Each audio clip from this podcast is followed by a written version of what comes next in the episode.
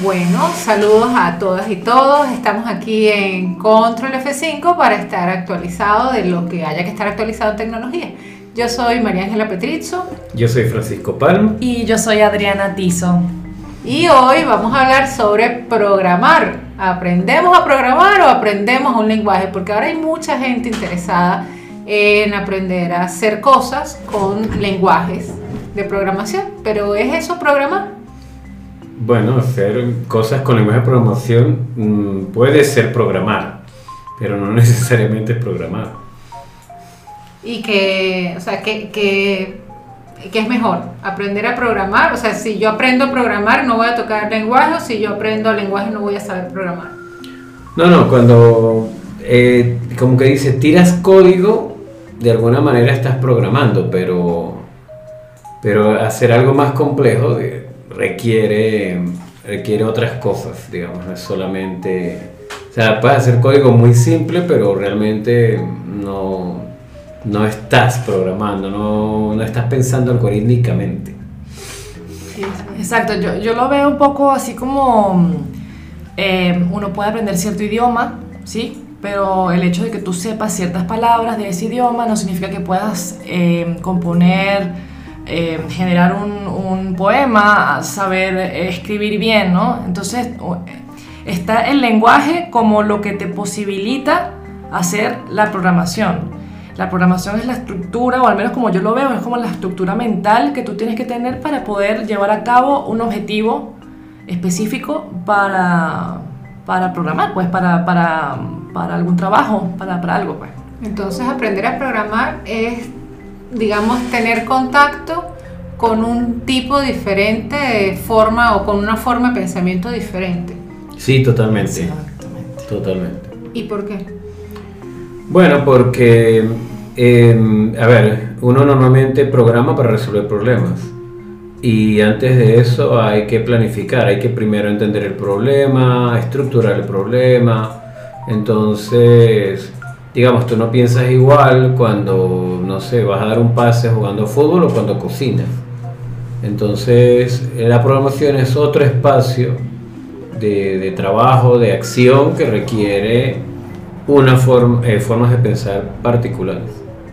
Entonces, la primera pregunta es si, ah, digamos, a la pregunta de aprender a programar o aprender un lenguaje, la respuesta parece ser primero aprender a programar. Exactamente. ¿Sí? Claro, aprender a pensar como programador o programadora. El, el, problema aquí es que eso no es lo que vende, porque, em, digamos, normalmente la gente quiere aprender un lenguaje porque es como lo práctico, de hecho... Y tiende a ser lo que está de moda también. Exactamente, que eso colisiona completamente con el montón de de videos de YouTube de cuáles son los lenguajes, los lenguajes más interesantes del Los cinco lenguajes que tienes que aprender en el 2021. Sí, en el 2021, exactamente. Entonces, eso pues es una tontería porque si realmente no tienes las bases de programación y quieres ir directamente a aprender un determinado lenguaje, de hecho, ni siquiera aprendes un determinado lenguaje, aprendes cómo utilizar ese lenguaje para hacer las cosas más básicas de un framework particular.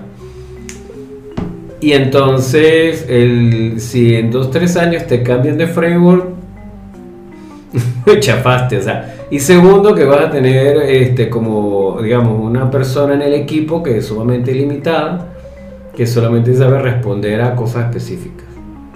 Entonces, este, aprender a programar es tocar tomar contacto con una forma distinta de, de pensar los problemas. Entonces aprendemos a programar en torno a un problema.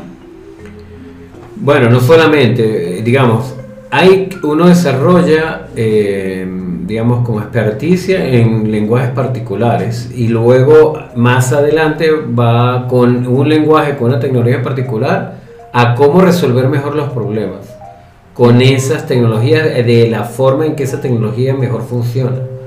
Pero si no tienes previamente el concepto de programar, digamos, como, como forma de pensar, eh, vas a estar muy limitado. Y quizás también el, identificar problemas, ¿no? Exactamente, porque yo también lo veo, a ver, este, tienes una situación, tienes algo que quieras mejorar, algo que, que, que quieras crear, la forma que tú tienes es primero eh, estructurar esa situación y ver cómo abordar paso a paso para que logres ese cambio que necesitas o esa solución que necesitas. Entonces, el, pensamiento de un programador implica primero tener todo eso bien fundamentado. Pues. Ya el lenguaje es lo que te va a facilitar cuál va a ser eh, como ese target al que tú quieres apuntar, sea que vas a trabajar en frontend, usas cierto lenguaje, si es en backend, otro lenguaje. Este, ya, ya el lenguaje tiene que ver un poco como con la tecnología que tú quieras eh, abordar, pues. Pero la forma como, como tú abordas la solución es a través del pensamiento de un programador. ¿sí? Antes hablaba de los frameworks. ¿Qué es un framework? Un framework es, digamos, un problema que se tiene que resolver de forma recurrente, como hacer un sitio web, o montar, eh, no sé, eh, un, servicio en un servidor en la nube, pero digamos que eh, a través de la experiencia de muchas, muchas personas en el tiempo, tú sabes que tienes que poner ciertas cosas, es mejor este, poner ciertas cosas en un sitio, otras cosas en otro sitio, otras cosas en otro sitio, y que tal parte del programa se conecta con tal otra parte de una determinada manera. Y entonces el framework es la estructura que le das a, tu código y la forma en que se interrelacionan los componentes. Mm. Entonces las personas deberían aprender a utilizar la programación para abordar sus problemas desde qué edad? Preescolar. Eh, bueno, eh, bueno, a ver, es complicado. Yo realmente creo que, a ver, hay un sitio web que a mí me encanta que es Computer Science Unplugged y y allí hay actividades para generar pensamiento de programador o entender conceptos de computación sin computadoras con juegos de patio. Es decir, este, yo quiero entender cómo es el ordenamiento, un tipo, el algoritmo de ordenamiento de la burbuja. Entonces, como que los niños se forman en el patio en una fila con un número y entonces ellos automáticamente, cada vez que dan un paso adelante, ven al de al lado y ven si les toca ordenarse o no. La idea es que después de un determinado número de pasos, al final ellos van a estar en, orden. Entonces, bueno, no sé cómo harían el quick sort en un patio, pero pero pero pero este perfectamente a esa hora, o sea, eh, a esa edad. Eh, yo creo que cualquier edad en la que actualmente un niño utiliza una computadora ya puede ya puede empezar a, entender y hacer actividades para aprender cosas. Y es que hay ciertas aplicaciones que el juego implica mm, generar un código, mm. claro, de una manera muy simple, pero ya el niño técnicamente está programando desde una manera muy sencilla, pero ya está generando esa misma estructura de, pensamiento que se tiene que, construir. Pues. ¿Y ustedes están más a favor de aprender a programar? Eh, digamos, de forma visual o aprender a programar directamente metiéndose con temas de código? ¿Cuál creen ustedes que podría ser más útil en el aprendizaje de la programación o el aprendizaje? para niños yo considero que la parte visual es, es, bastante importante. Sea, yo creo que son las dos, o sea, no tienes que por qué escoger una u otra, incluso en el momento de programar. Yo, bueno, tuve una experiencia en un colegio y sí me pasó que eh, yo estaba usando Blockly y sí me pasó que los niños cuando ya vieron el código decían, no, yo no quiero volver a, o sea, yo soy más pro escribiendo código, yo no quiero andar con esas cajitas y... ¿Pero qué edades tenían esos nenes? Eso era de quinto grado de primaria. 10. 9, 10. Claro, es que, es que, exacto, es cierto nivel. Ya cuando dominan la lectura, la lectura, ya, ahí pueden. Pero por ejemplo, yo digo a menores Ah, sí, sí, probablemente. Eh, la parte visual es como... Es lo que llama, pues. Bueno, pero en ese caso yo empecé por lo visual, es decir, por la parte de los bloquecitos, etcétera. Y de allí cuando lo vieron... Pero ya cuando dijeron, bueno, sea no, este es código y tal, no, yo soy más pro escribiendo código. ¿no? Exacto. Y un adulto, a lo mejor alguien que nos está escuchando ahorita, terminó bachillerato o, salió de, del liceo y bueno, pues situación pandemia, dice, oye, yo quiero aprender el lenguaje Python. ¿Qué le recomendarían ustedes? ¿Lenguaje? ¿Programación? A ver, este, el, el, problema básico con todos los adultos, independientemente de lo que quieran aprender, es que primero tienen que desprogramarse. O sea, vaciarse. Este, sí. El, por ejemplo, normalmente un adulto ya ha pasado por un montón de herramientas de ofimática. Eso a mí me ha pasado recientemente. Y además que quieren como que a lo suyo. No, yo trabajo en tal cargo dentro de la empresa. Entonces, por ejemplo, en programación es típico que tú haces ejercicios de cosas generales. Vamos a hacer un programa, no sé, que yo lanzo un objeto y calcular la velocidad con la que cae. Entonces, si la persona trabaja en una oficina y dice, no, pues yo no estoy lanzando objetos ni yo no juego béisbol, ¿para qué tú me pones a hacer eso? Eso me ha pasado. Entonces, este, los adultos suelen ser muy, muy cuadriculados y eso eh, definitivamente les impide, eh, les impide programar. Y también el, usar... Mm, aplicaciones de menú, que todo lo quieren hacer con menú, menú, menú, y entonces clic, clic, clic con opciones, entonces eso de alguna manera, no sé si suena muy mal, pero como que les atrofia la capacidad de aprender. Y podríamos enseñar a cualquiera, niña, niño, chica, chico, a programar o creen que deberíamos hacer una, una distinción, una, digamos, un enfoque particular según el género, para decirlo en dos platos. Bueno, es complicado. Eh, definitivamente los distintos tipos de personas, no sé si por género, aprenden de forma distinta. Yo la verdad que estaría más tentado a separar a personas por tipo de actividad que se desempeñan o experiencia. No, no creo que el género, o sea, yo creo que se parece más entre sí este, digamos, personas de género distinto, o sea, dos personas de género distinto que sean diseñador gráfico, piensan entre ellos mucho más parecido eh, que los de género distinto en, ingeniería. O, claro, que son, tus aptitudes las que, las que te definen. Eh, realmente el género ahí no tiene nada que ver, es más, la, la, primera programadora fue una mujer. Si eso vamos, no tiene nada que ver. Mm. La cuestión es que, que a ver, yo creo que hasta cierto punto socialmente se ha eh, empujado a la creencia de que la programación y los lenguajes de programación son para los chicos, cosa que es, totalmente falso. La tecnología en general. Sí, bueno, la tecnología, exacto, en general es para los varones, ¿no? Eso, eso, no, eso no, no, no tiene un criterio eh, real. Yo sí considero que cualquiera puede. La cuestión es eh, lo que mencionaba, depende como eh, de eso que te genera internamente las ganas de aprender, el para qué, el propósito. Eso es lo, lo, importante, que de allí es donde uno puede hallar como la motivación para aprender cierto lenguaje, cierta forma de pensar, etc. Pues.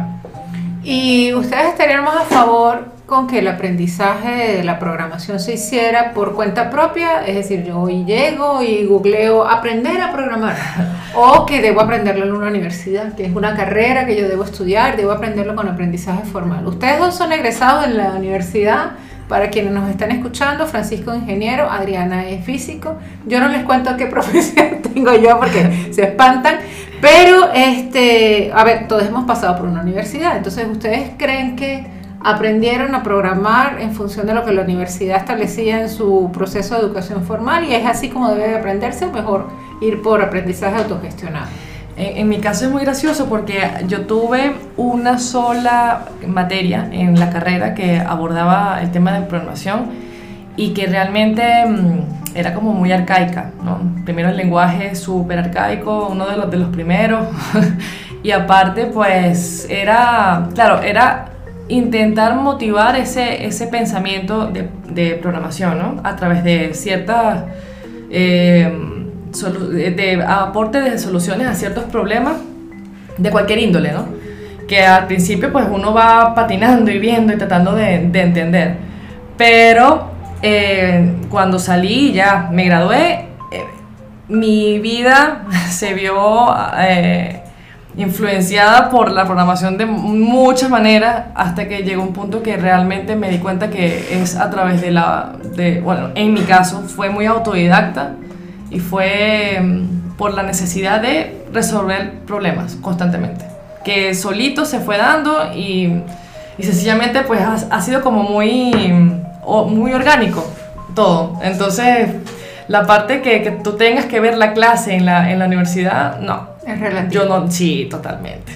Ujú. A ver, es muy relativo esto. Este, bueno, justamente nosotros empezamos hablando de que uno aprendía el lenguaje o programar. Entonces, mm, en este caso, pues daba igual si el lenguaje era arcaico o no, en teoría. Ah, Pero sí. entonces, entonces no es Sí. tan así. Eso demuestra que no es tan así. Algo importa. Y yo creo que importa en la otra palabra que tú mencionaste, que fue motivación. Mm. Porque uno lo que siente cuando programa con algo arcaico es no es si uno aprende o no aprende a programar, sino si realmente le va a servir a uno, si uno va a tener como un desarrollo con esa tecnología. Claro. Y, pero bueno, en mi caso particular, aunque yo soy ingeniero de sistemas, yo, este, no sé, la mayor parte de lo que aprendí de programación, de hecho yo tuve que deshacer lo que aprendí en la universidad para poder aprender, sí, porque había un conjunto de formalismo, de, de formalidades, digamos, en la forma de programar, que más estorbaba que lo que ayudaba. Entonces, eh, yo por suerte siempre fui como muy autónomo en la forma de aprender y igual, pero, pero las universidades en particular con las tecnologías y con las nuevas tecnologías se la llevan muy mal. Es decir, eh, en ciencia de datos se habla de ciencia de datos de hace un montón de años y apenas hace, no sé, un par de años es que las universidades están empezando a sacar este, programas. rezagado. sí. Exacto. Sí. Pero, pero el problema es que en, en- en computación, en frameworks, si uno ve que pasan seis meses que un framework no tiene movimiento, no, no hay cambios, uno ya le parece, no, esto es una tecnología que abandonaron por completo. Exacto. Y eso es el tiempo que lleva, este, no sé, un pedacito de un semestre de, o sea, de, Sí. de un programa. Yo, es curioso porque yo las primeras cosas que hice en programación las hice cuando salí de bachillerato y me recuerdo que aunque nos sentaron a la computadora rápidamente, lo primero que, que empezamos a programar, que además me da mucha vergüenza decirlo, pero era basic, era hacer el diseño del programa en un cuaderno y era comprender el algoritmo, o sea, bueno, cuál es el problema que voy a resolver, este es el problema, cuáles son los pasos que tengo que seguir y traducir esos pasos al basic.